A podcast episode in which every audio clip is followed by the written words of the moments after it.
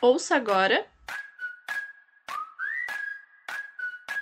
Nutrindo o Saber podcast sobre alimentação e nutrição acessível e descomplicada. Começou, está no ar o primeiro episódio do Nutrindo o Saber. Gente, que alegria! Primeiro episódio lançado. Estou muito feliz em poder compartilhar tanto assunto legal por aqui e ainda poder estar na companhia de amigas que eu gosto tanto. A vocês, nossos ouvintes, sejam bem-vindos. É um prazer estar com vocês, desmistificando a ciência da nutrição. Espero que possamos contribuir para o conhecimento de todos. Em cada episódio, teremos uma parte da equipe contribuindo com a conversa, afinal, nós somos nove no total. Mas, para ninguém ficar confuso, nós já vamos nos apresentar antes de iniciar o tema de hoje. Eu sou Jéssica Raskin. Eu sou a Daniela Stefenon. Eu sou a Jéssica Nascimento. Então, pessoal, nós três somos nutricionistas e você pode conferir outras informações sobre a nossa trajetória profissional na série Rostos por Trás das Vozes no nosso Instagram, que é arroba Nutrindo Saber Podcast. A escolha do tema de hoje, ela surgiu com a ideia de apresentar as nossas intenções com o Nutrindo Saber de uma forma mais leve. Nesse episódio, nós vamos oferecer a vocês que estão nos ouvindo respostas curtas para perguntas relevantes da nutrição. É mesmo vilão? Com certeza não. O ovo é uma excelente fonte de proteína, além de possuir várias vitaminas como A, D, E, K, B8, B12, que são necessárias para a saúde em geral. Colesterol. Mas isso é um mito, pois grande parte desse colesterol é utilizado no processo de produção hormonal. Devemos nos atentar em duas coisas quando nos referimos ao consumo desse alimento. Uma é a maneira de consumir, sendo a melhor forma cozido, preservando assim os nutrientes e as calorias. Pois se for frito com óleos, há um acréscimo na quantidade de gorduras e calorias. E a segunda coisa que devemos nos preocupar é a procedência. A compra deve ser realizada a partir de fornecedores certificados, para evitarmos a contaminação e a ingestão da salmonela. Essa bactéria pode causar danos à saúde. E a quantidade correta de ovos a ser consumida diariamente? Não há uma regra. A avaliação deve ser feita por um nutricionista de acordo com as necessidades individuais. Outro mito, então, que a gente escuta desde pequeno é que a banana prende o intestino. Então, esse mito de que a banana prende, né, entre aspas, aí, o intestino, tem origem no fato de que Antes de serem inventados os antibióticos, uma preparação de banana verde era usada para combater a diarreia infantil.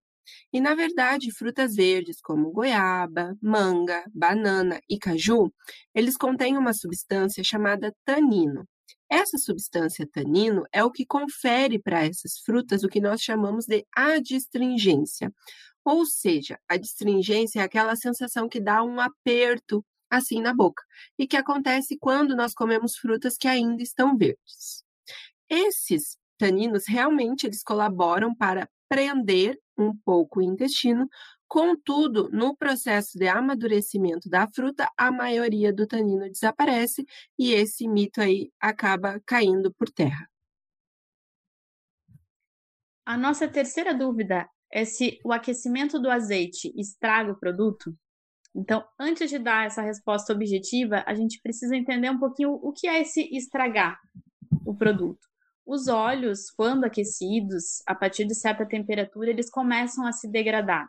E com isso liberam algumas substâncias tóxicas que estão relacionadas à maior predisposição de algumas complicações de saúde, entre elas doenças cardiovasculares, disfunções gastrointestinais envelhecimento precoce. A temperatura que um óleo começa a ter essa liberação de substâncias é o que nós chamamos de ponto de fumaça. Os óleos têm pontos de fumaça diferentes, por isso existem tipos de óleos mais ou menos recomendados para frituras, por exemplo. Lembrando que o consumo frequente de alimentos fritos não é um hábito recomendável, mas quando se opta por esse tipo de preparação, o ideal é que se utilize um óleo com ponto de fumaça maior que 170 graus. Então, existem óleos que são mais indicados por aguentarem mais essa temperatura elevada. No caso do azeite de oliva, ele começa a liberar essas substâncias, ele atinge esse ponto de fumaça a partir dos 175 a 190 graus. Então, pode usar o azeite para fazer uma fritura, o custo-benefício não é interessante. Mas, para preparações mais rápidas, com temperaturas mais amenas, seja para uh, refogar um alimento ou finalizar um prato, o azeite de oliva ainda é uma ótima opção pela oferta dos antioxidantes e vitaminas que compõem esse alimento. Então, outro fato que nós resolvemos trazer aqui é a diferença da manteiga e da margarina, que é um assunto que ainda gera bastante dúvidas. Então, primeiro, nós temos que deixar uh, bem explícito que a manteiga ela é um produto derivado do leite, obtida pelo batimento do creme de leite, né, ou seja, da nata, sendo por isso rica em colesterol. Já a margarina, ela é obtida por um processo que nós chamamos de hidrogenação. Então, ocorre uma hidrogenação dos óleos vegetais a uma temperatura bastante elevada. E no que, que consiste esse processo de hidrogenação?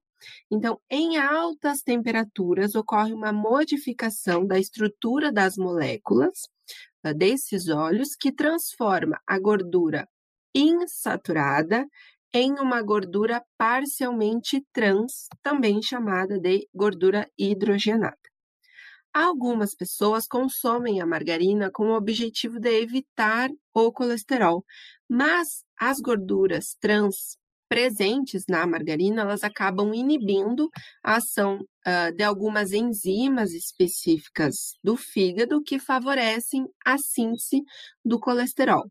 Consequentemente, o consumo da margarina também pode propiciar o aumento dos níveis de colesterol, aumentar triglicerídeos e diminuir o nosso HDL, que é o colesterol bom.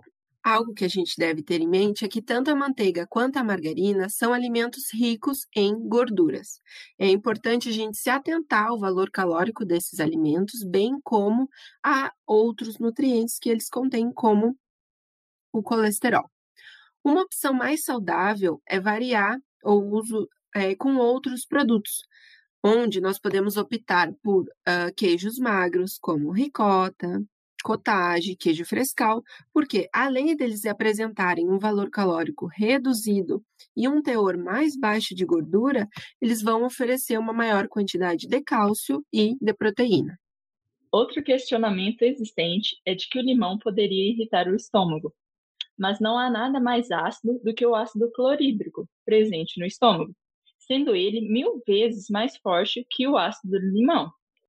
Então, seguindo aqui a famosa água em jejum, é importante esclarecer que não existe comprovação científica de que a ingestão de água em jejum ajude no emagrecimento, especificamente. E o que auxilia na redução de peso é a alimentação variada, equilibrada, associada à atividade física e a outros hábitos de vida saudáveis. A ingestão de água, seja em jejum ou nos intervalos entre as refeições, é fundamental para manter uma boa hidratação e saúde do organismo. Então, tomar água em jejum não é uma contraindicação, mas com essa finalidade não tem como recomendar. O sal rosa é mais saudável? O sal rosa ficou famoso por possuir alguns micronutrientes, como cálcio, potássio e ferro, em maior quantidade quando comparado com o sal marinho, porém o seu consumo também deve ser moderado. Além de ser o dobro do valor do sal marinho, tem-se observado a venda de outros sais com corante, como se fosse o tal sal rosa.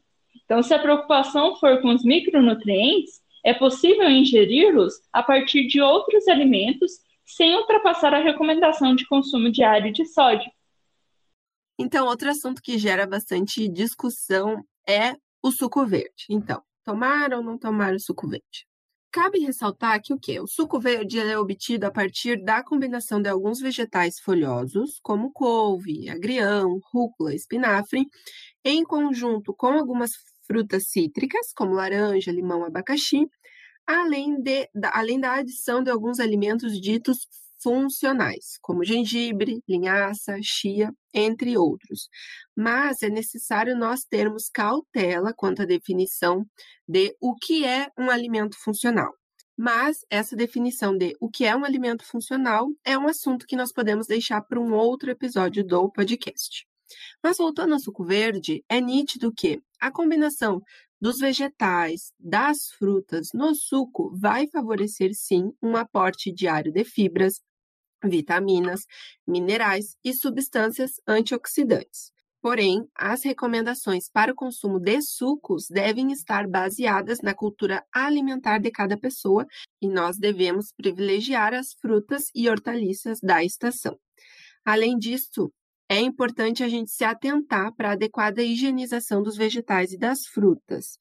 Outro fato é que existem alguns boatos de que o consumo de suco verde em jejum favorece a absorção de nutrientes e gera um possível efeito emagrecedor mas nós devemos ter cuidado, porque não existem estudos científicos que comprovem essa informação até o momento. Então, muita atenção. O suco verde em jejum ele não favorece o emagrecimento. E você, tem algum hábito da nutrição que pratica sem ter certeza do porquê? Se a sua resposta foi sim, fique à vontade para nos contar nas nossas redes sociais e quem sabe num próximo episódio nós podemos abordar as suas dúvidas aqui. Obrigada por nos acompanhar nesse episódio. Ficaremos felizes de ter o seu retorno nos nossos perfis. Aguardamos sua companhia nos próximos. Até lá!